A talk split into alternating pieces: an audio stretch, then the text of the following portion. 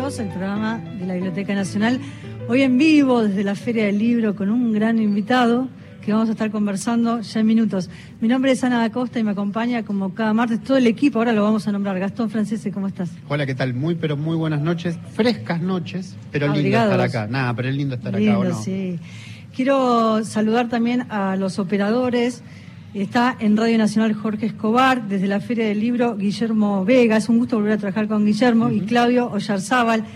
Y eh, en la producción de Radio Nacional, Nora D'Ascencio. Así que le agradecemos a todos ellos por la puesta al aire de La Muralla de los Libros y a Cristian Blanco, nuestro coordinador de aire y productor.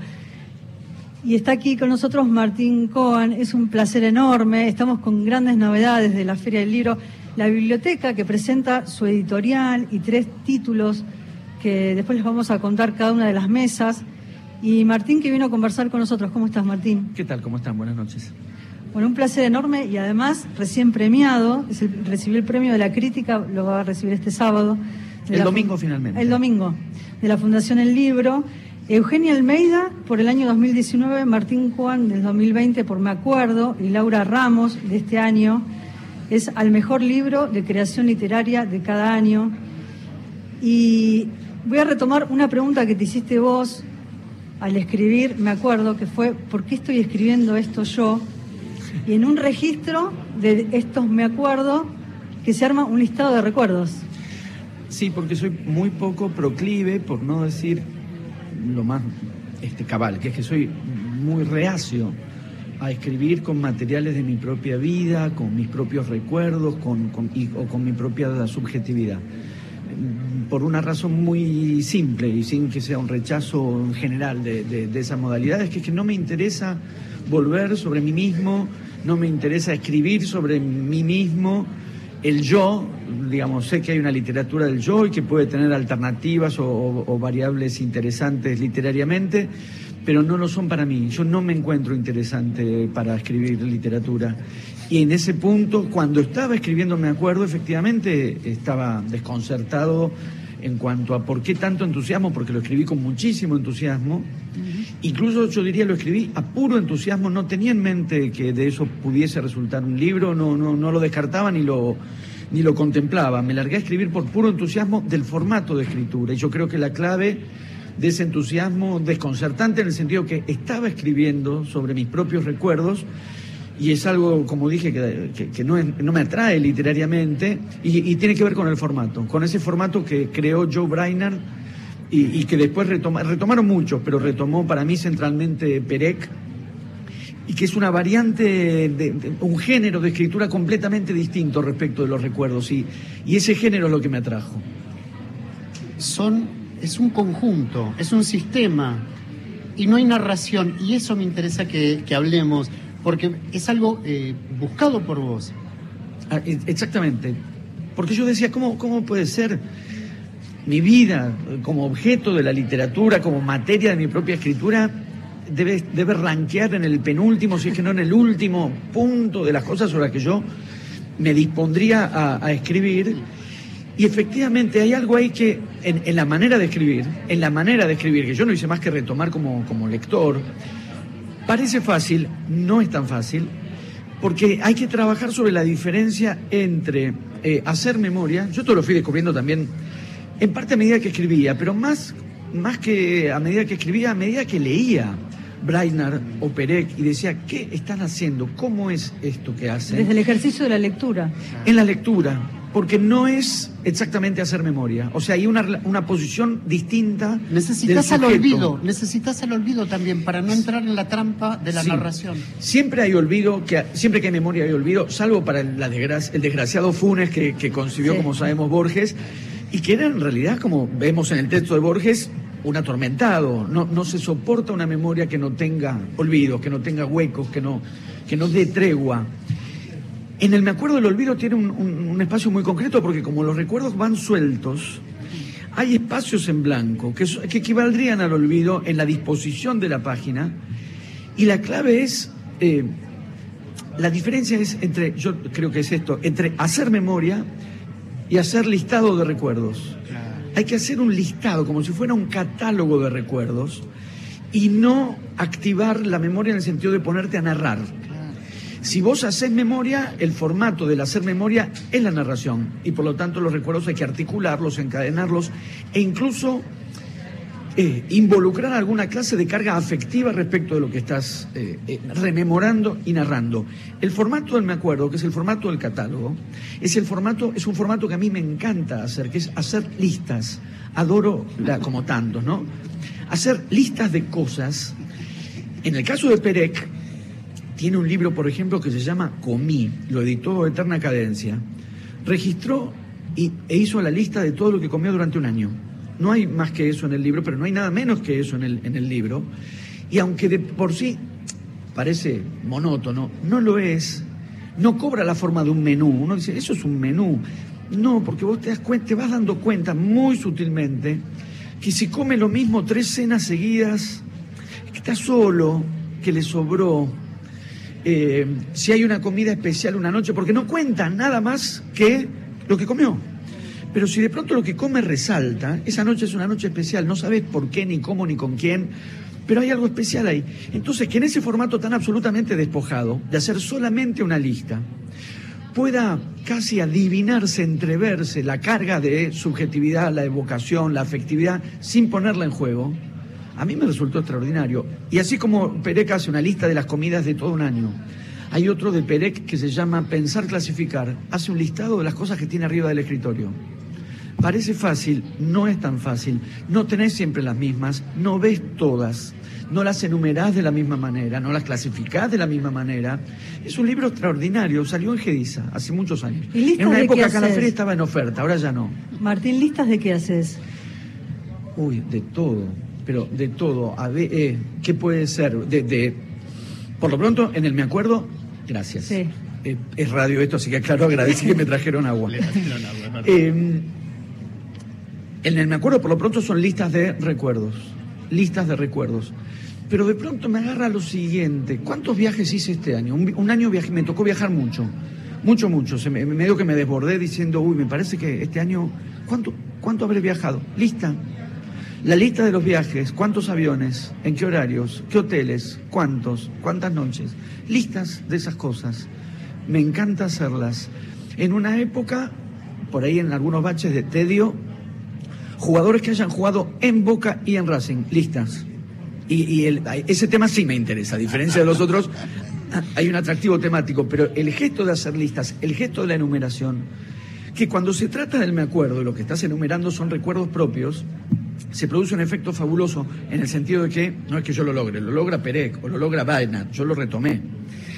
Se deduce una narración se infiere, que queda casi en, los blancos que, sobre los que avanza el lector, que conecta un recuerdo con otro.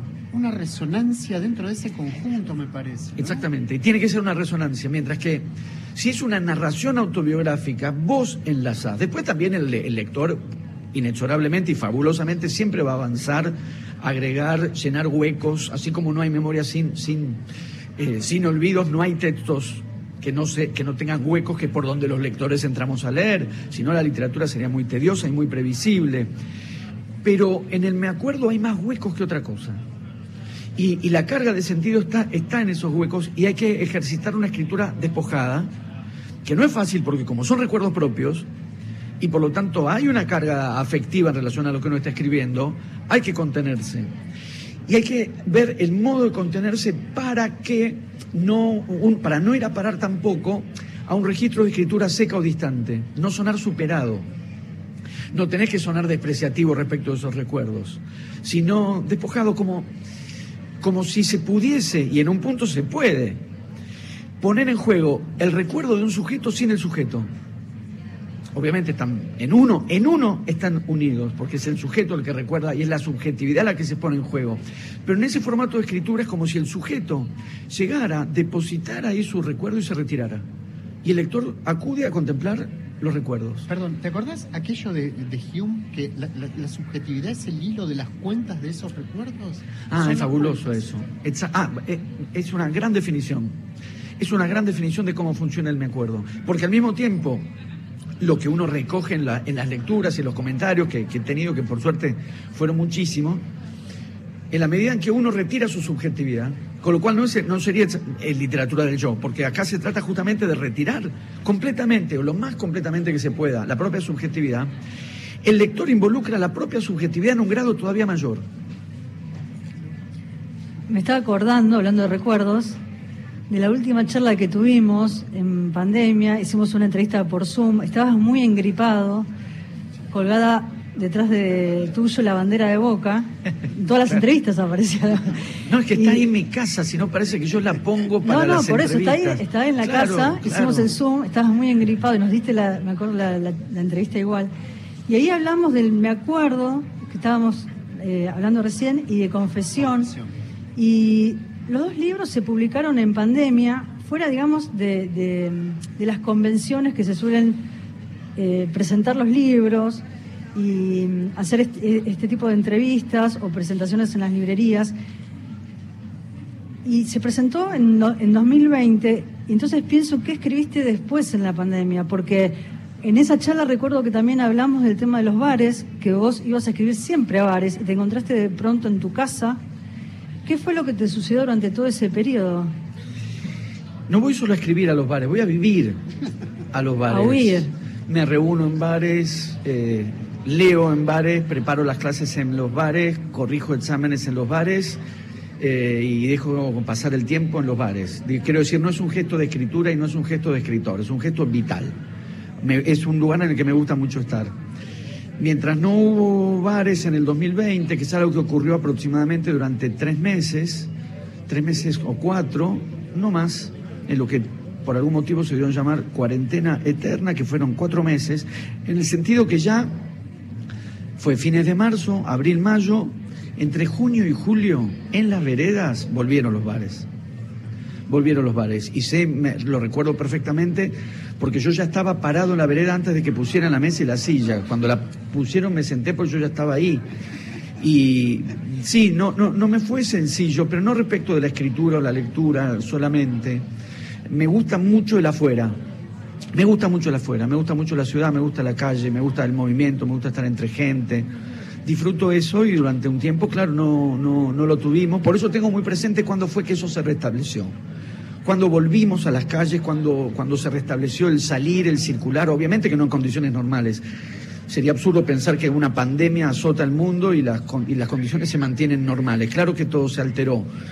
Pero julio, en julio, y Buenos Aires es una ciudad muy amable en ese sentido, porque en pleno invierno, a las 2, 3 de la tarde se banca la vereda. En, eh, en otras ciudades no, está nevando.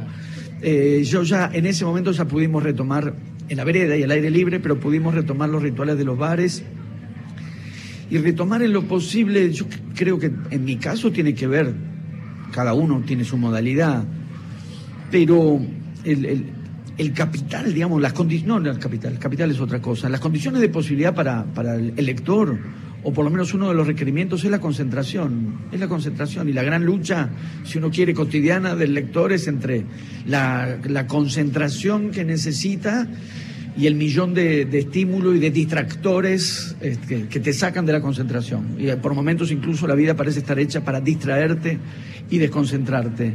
Cada cual sabe cómo es que se concentra y, y cuáles son las condiciones que propician su concentración. Yo en mi casa me distraigo. Todas las cosas que me distraen, o casi todas las cosas que me distraen, están en mi casa está la radio que prendo a ver qué está diciendo Radio Nacional, este, qué está diciendo Gustavo López en la red, eh, consulto mails o me fijo, estoy esperando un mail, eh, uy, uy, a ver, me voy a fijar, todo lo que me distrae está en mi casa.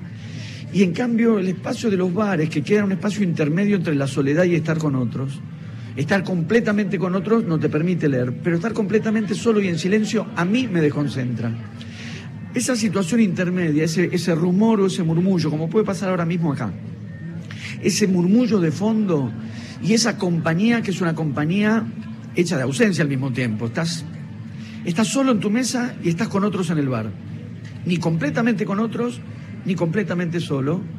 Y, y una dinámica entre el modo en que te concentras para escribir, para leer, para preparar clases, para lo que sea, en la mesa en la que estás y una y ciertas dosis de levantar la mirada, mirar un poco la calle, mirar un poco la ventana, pero ¿qué es la dinámica de tu propia concentración o desconcentración? Cuando te empezás a fatigar y empezás a dar vuelta, bueno, levantás un poco la mirada, mirás un poco la calle, volvés al texto.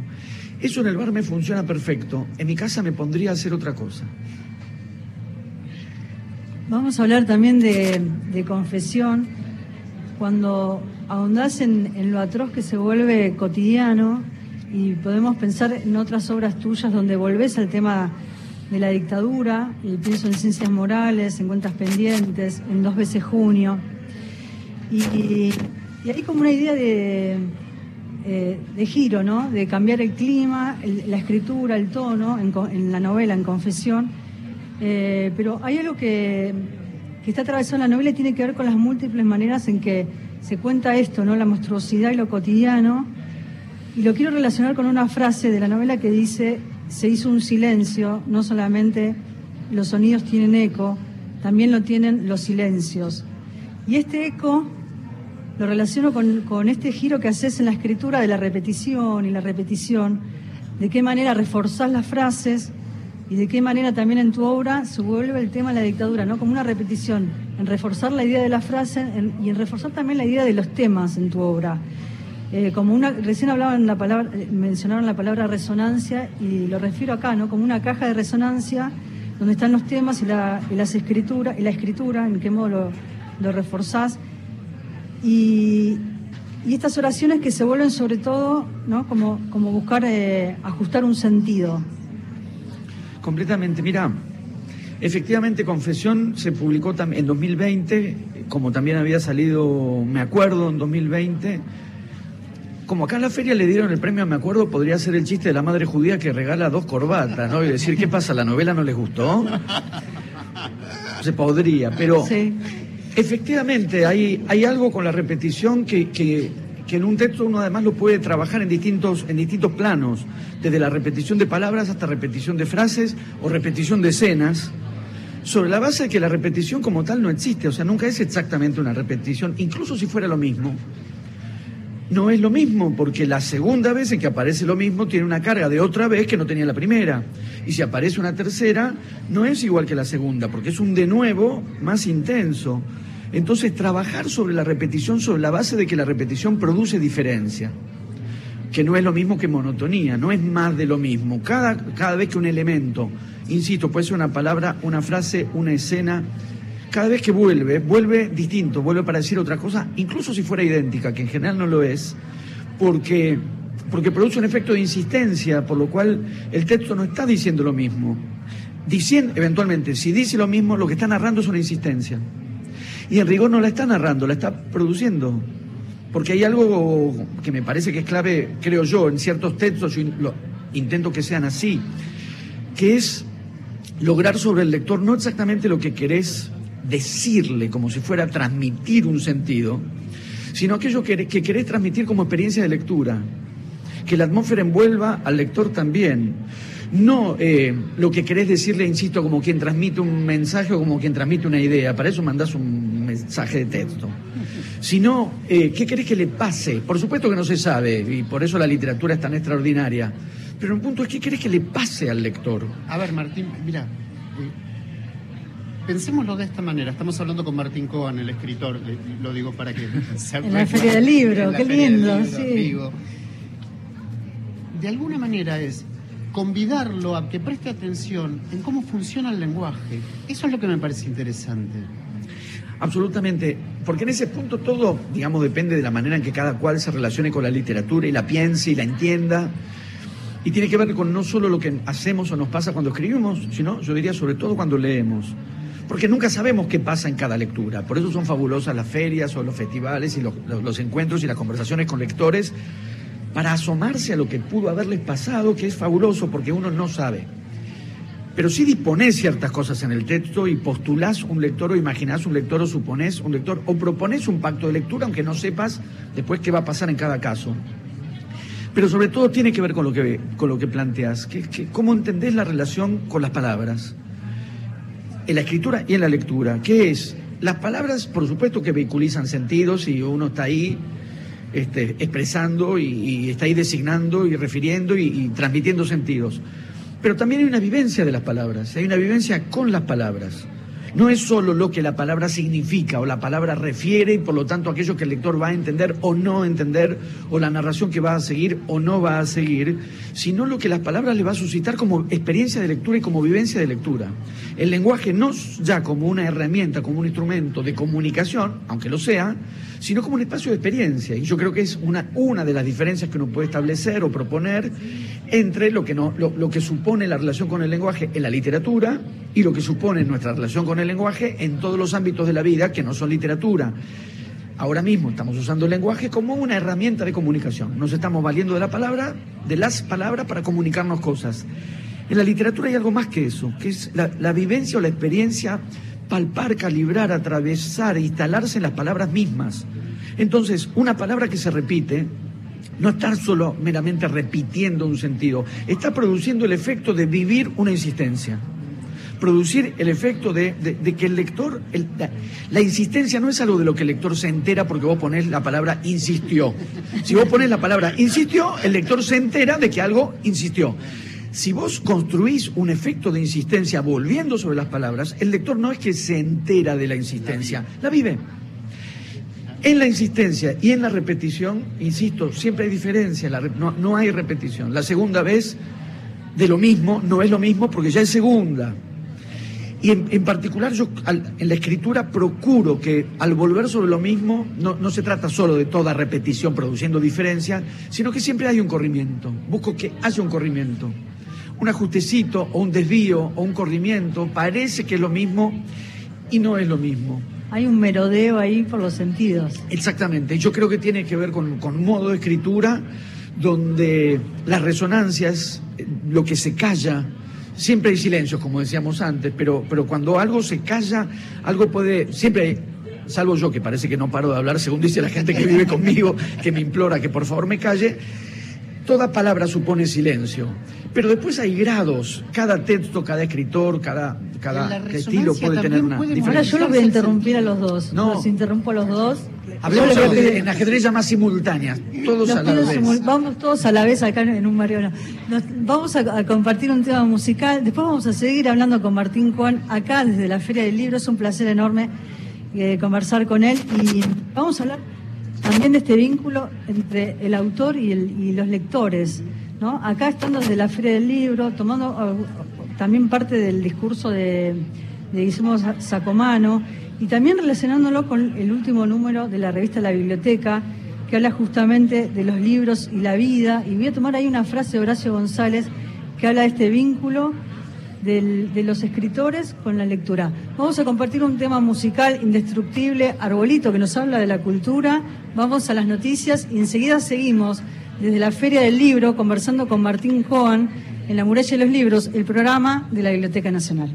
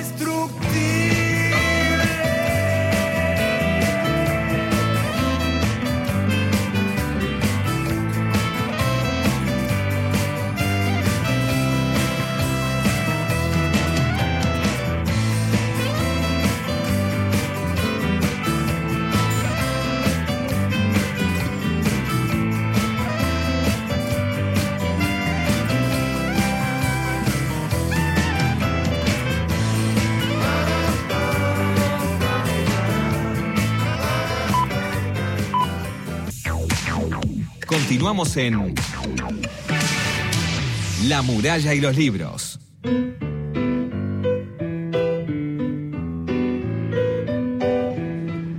Estamos en vivo desde la Feria del Libro, en esta tarde con Martín Coan. Les quiero contar algunas novedades de la Biblioteca Nacional que abre sus puertas los fines de semana, desde el próximo fin de semana, desde el 7 de mayo, sábados y domingos.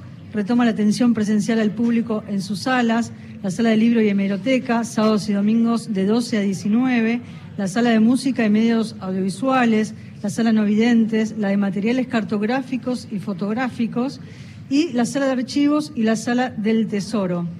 Y también les quiero contar sobre eh, el, programa de la Feria del Libro, la biblioteca y el Museo del Libro y de la Lengua varias cosas.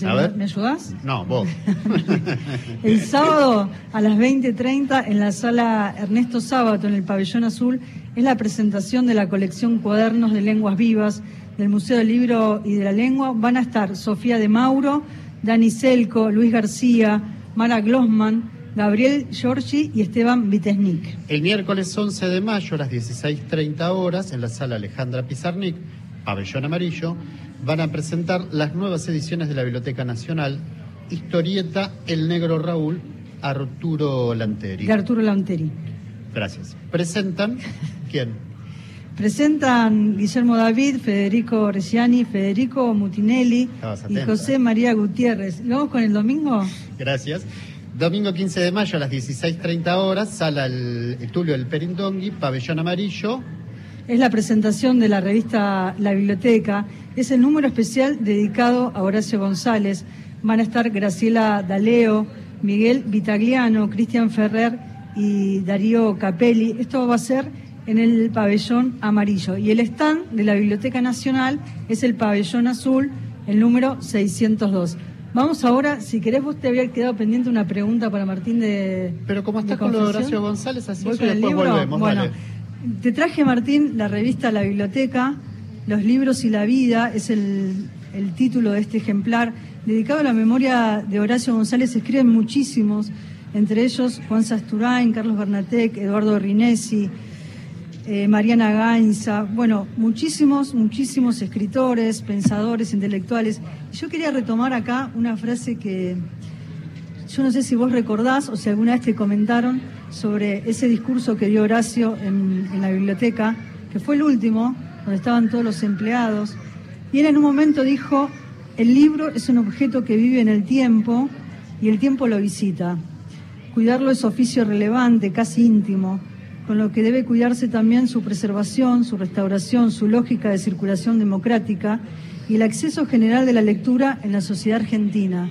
Y me hace pensar en este vínculo tan íntimo entre, entre el lector con la obra de un escritor y entre el vínculo pensando también en la feria y en lo que dijo Guillermo Sacomano, hacer una especie de reflexión sobre estos vínculos.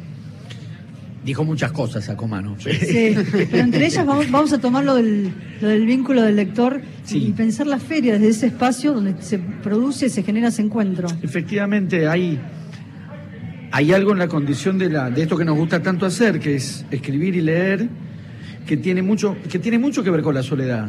Son prácticas de la soledad incluso yo ah, lo he dicho en algún momento tratando de, evocar o de restablecer, de, recordar y quizás de inventar.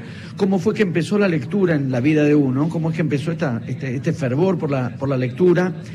Por momentos me, me, he llegado a preguntarme, ¿me gustaba mucho leer y eso me fue habituando a estar solo? ¿O me gustaba mucho estar solo y eso me fue llevando a la lectura? Probablemente sea una relación este, de reciprocidad y en relación con eso mismo, a, la vez como sabemos, los libros los comentamos, los charlamos, los prestamos, lo, no, eh, genera una sociabilidad también. Ahora, genera una sociabilidad sobre la base de que escribimos solos, en general, leemos solos, en general, y por lo tanto hay una carga y una expectativa muy fuerte cuando ya hemos escrito y ya hemos leído, cuando hemos atravesado esa situación de respectivas soledades, que es una forma muy particular de la, de la soledad, porque es, la, es una soledad en la que el ausente está deducido, adivinado, intuido, deseado. Efectivamente uno lee y el autor ya no está ahí, y al mismo tiempo, de algún modo, no digo que esté, pero las palabras son huellas, no, no está. Pero en las palabras está la huella del que en algún momento estuvo enunciando eso que uno lee, y en el momento de escribir, uno imagina lecturas posibles y uno imagina o conjetura lectores posibles.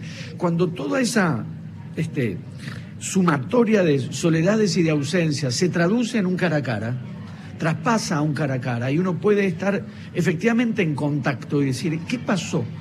¿Qué pasó cuando escribías? ¿Qué pasó cuando leías? En general en esos encuentros las expectativas están puestas en lo que el escritor va a decir de lo que escribió y yo creo que hay una relación en verdad simétrica, si, si no es que a favor de esto otro que voy a decir. La expectativa del escritor por ver y por enterarse de lo que les pasó a los lectores. Los lectores le van a preguntar al escritor, pero yo creo que hay una expectativa y una intriga correlativa e incluso proporcional, que es la intriga del escritor, que escribió a solas, sin saber quién iba a leer, quiénes iban a leer, qué les iba a pasar, qué le puede haber pasado a cada uno. Y de pronto en espacios como los de la feria, efectivamente está esta alternativa. Y uno asiste a esa intriga, cómo fue que lo escribiste, cómo fue que se te ocurrió, cómo fue que lo pensaste, pero uno lleva su propia intriga. ¿Qué les pasó cuando leían?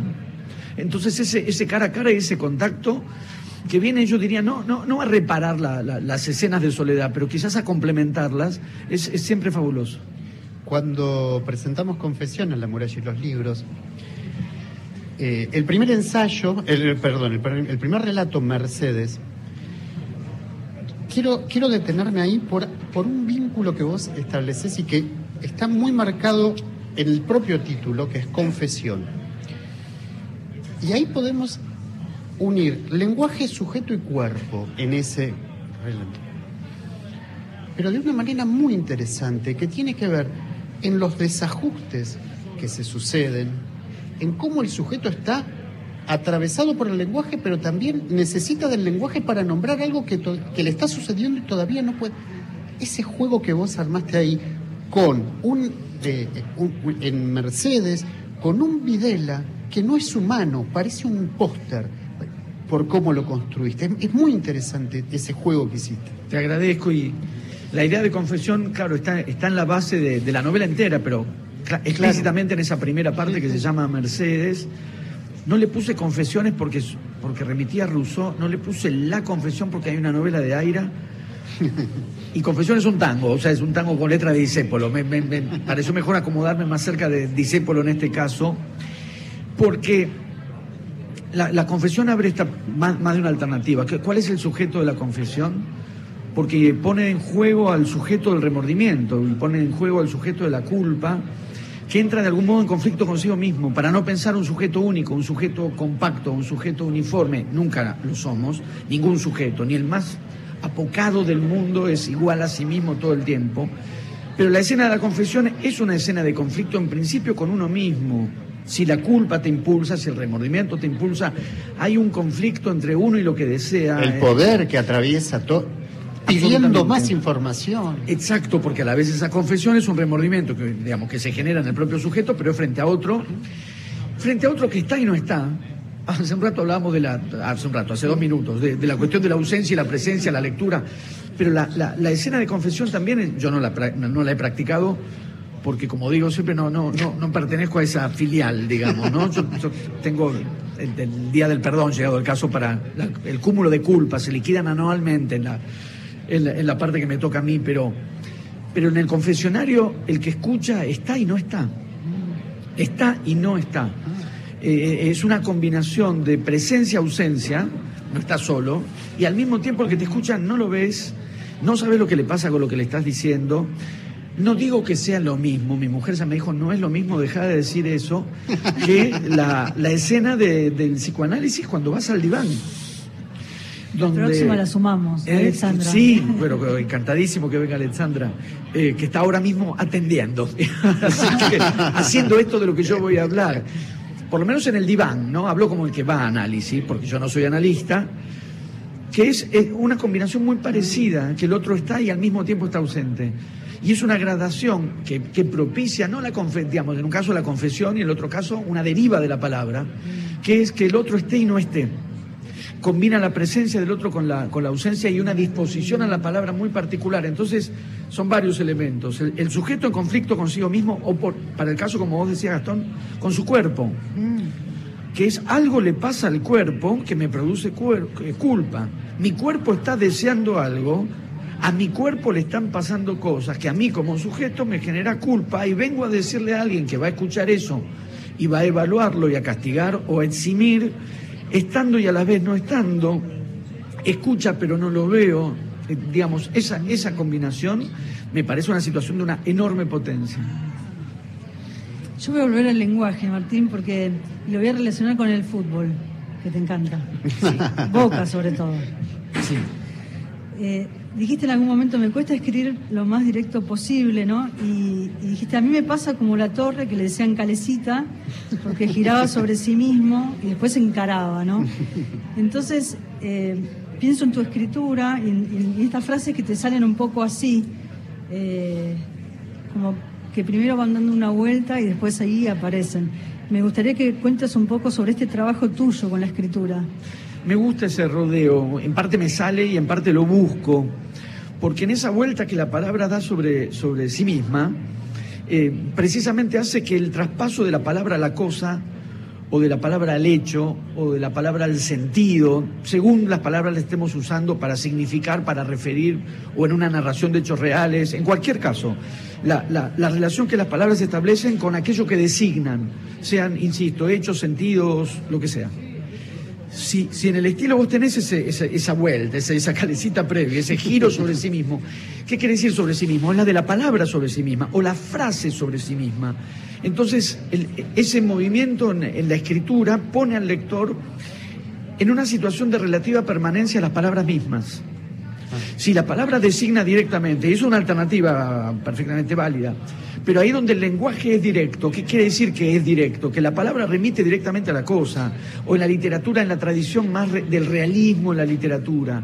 Las palabras están ahí para referir, para representar un mundo, y vos pasás por las palabras para ir a la representación de una novela realista. ¿Qué pasa cuando las palabras, antes de referir o representar o designar, dan esta vuelta sobre sí mismas? En, la lectura tenés una demora en la palabra misma, no pasás por la palabra sin antes permanecer en la palabra. Que tiene que ver con lo que decíamos antes, de hacer del lenguaje no ya un- meramente o solamente un instrumento de la comunicación, sino también un espacio de experiencia. Porque en esa demora de la palabra o la repetición, como decíamos antes, o la palabra que da vuelta sobre sí misma, o la frase que da vuelta sobre sí misma, la lectura se detiene, no puede sino detenerse, demorarse en las palabras mismas. Mira, me hiciste dar cuenta y acordate, Ana, que. Mercedes está intercalado por el Río de la Plata, que- donde hace justicia Martín y, y ubica al río como estuardo. Pero vos fíjate que también se va demorando en el río, en el río, y, y va construyendo sentidos otros. Sí, sí, absolutamente.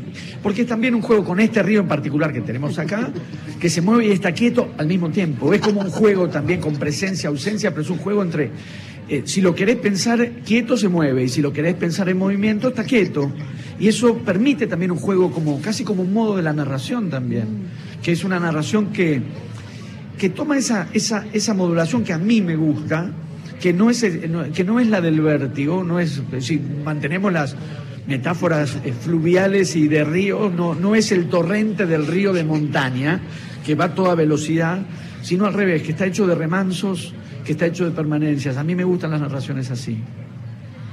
Hablamos cuando aquella vez eh, presentaste Confesión y hablábamos con Gastón sobre el libro.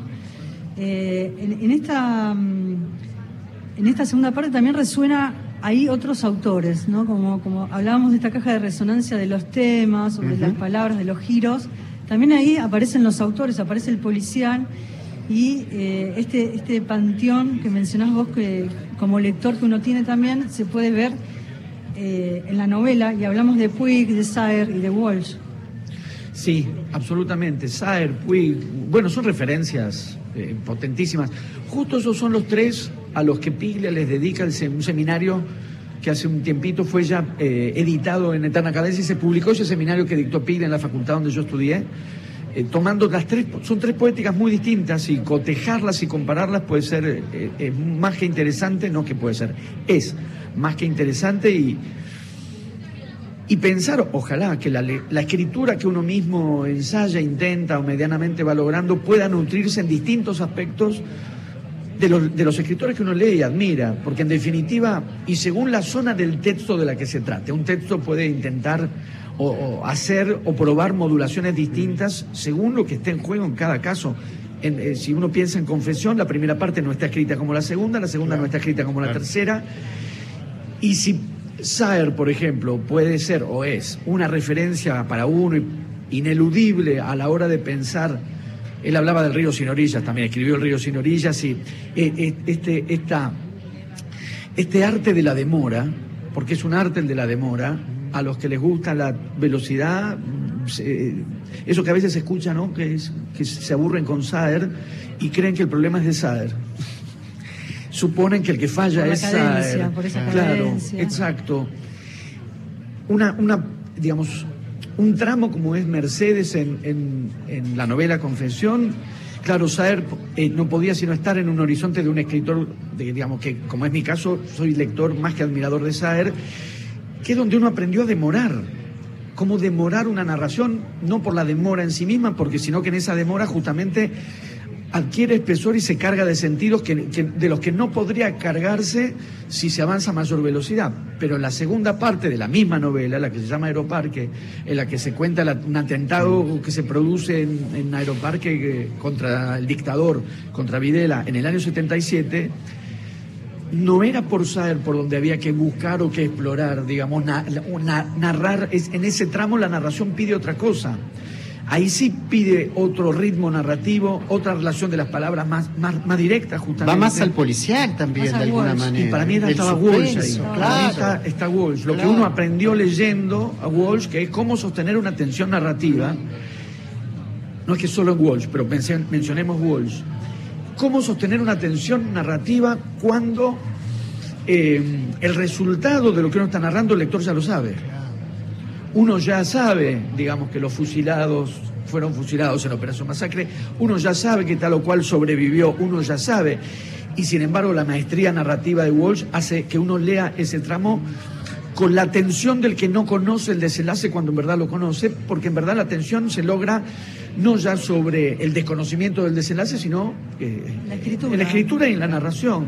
En la segunda parte de la novela, la- la- el horizonte Walsh me fue fundamental.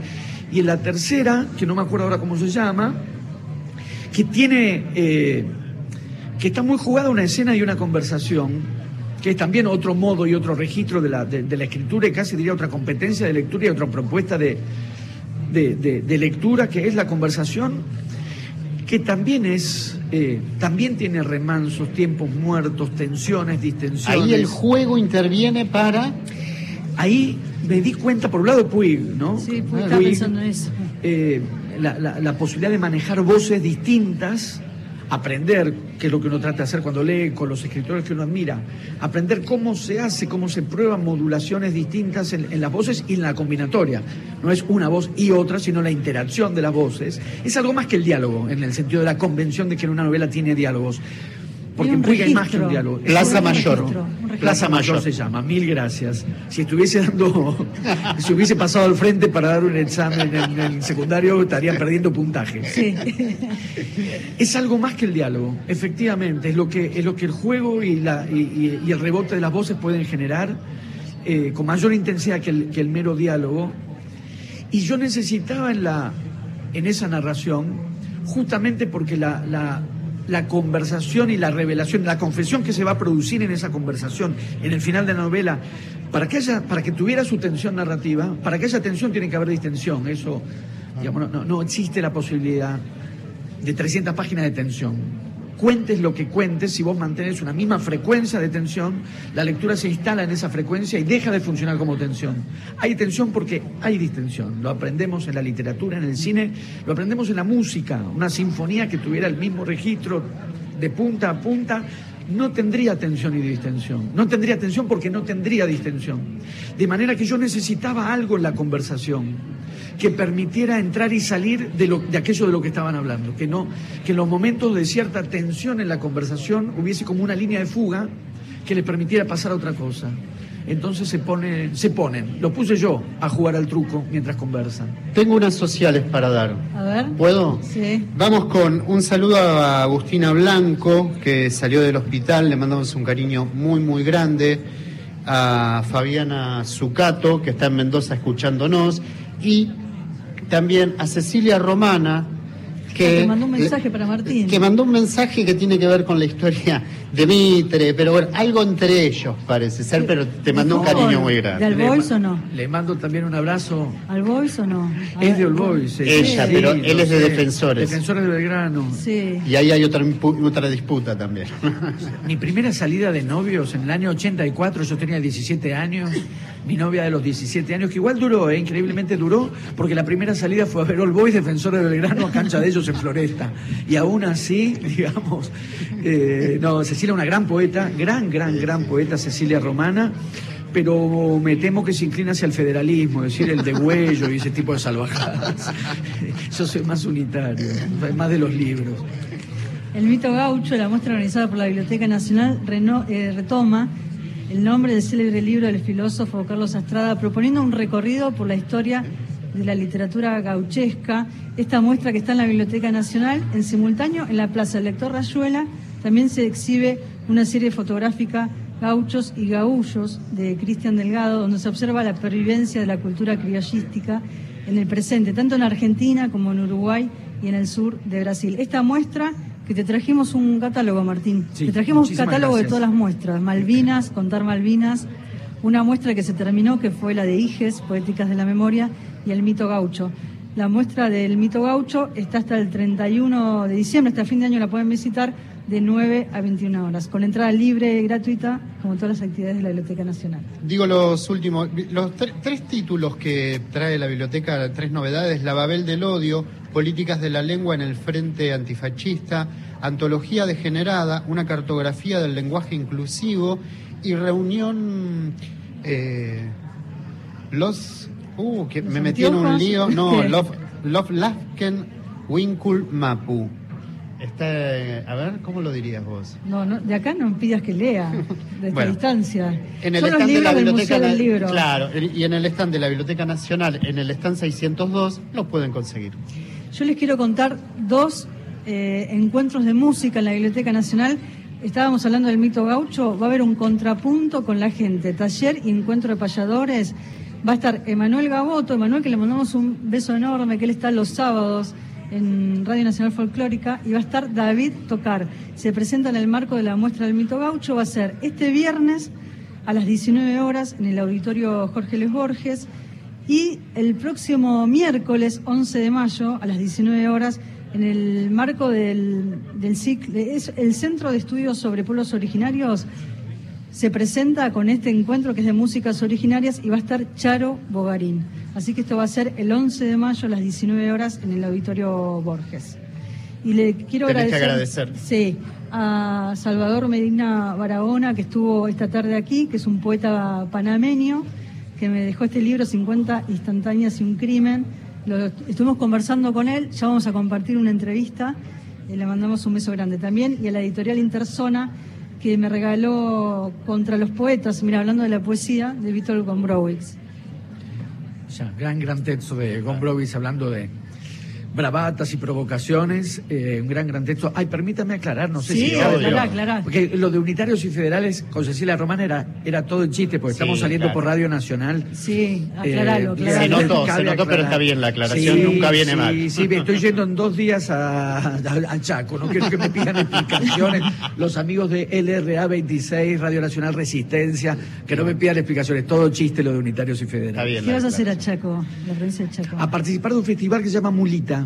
Ah, sí, muy, muy entusiasmado. sí. Voy a estar el sábado ahí y el domingo acá. El domingo en la feria para de vuelta a la recibir el feria para recibir el premio, exactamente. Y qué- qué- ya nos quedan dos minutos y nos vamos, pero quería preguntarte por este premio. ¿Qué, te- qué significó para vos este premio? O sea, No, enorme anuncio. felicidad, porque además es esto extraordinario que tiene eh, eh, ese despliegue y estos tiempos, que lo escribiste, se publicó, la expectativa, las lecturas, la, la manera en que los libros hacen su recorrido, es, es fabuloso. Sobre todo mi relación además que no es estarle encima al libro y abrirle y pedir cosas para el libro, que el libro salga de uno y haga su recorrido, y cuando hace ese recorrido y te devuelve satisfacciones es, es maravilloso. Martín Coan, desde la Feria del Libro de Buenos Aires, un placer enorme. Gracias, eh. Muchísimas Gracias a gracias, ustedes. Martín, eh, por haber venido. Un placer. Y nosotros nos vamos. El próximo martes vamos a seguir acá desde la Feria ¿Venimos? del Libro. Venimos. Venimos acá, ¿no? Con camperita. Con campera, sí, señor. Gracias, Cristian Blanco, en la coordinación de aire.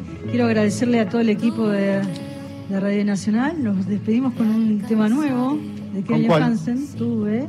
Mira, no Gracias, sabía. Guille Vega, ahí en la operación técnica. ¿Sabes que perdí el papel donde están anotados? A ver. Acá está, acá está, acá está, para agradecer, para agradecer. A Jorge Escobar, el operador desde Radio Nacional, Guillermo Vega, Claudio Ollarzábal, desde la Feria del Libro. Un placer enorme encontrarnos aquí el próximo martes en La Muralla de los Libros, el programa de la Biblioteca Nacional. Chao, buena semana y disfruten la Feria del Libro. es nuestra forma de comunicarnos porque nunca fuimos muy de verbalizar porque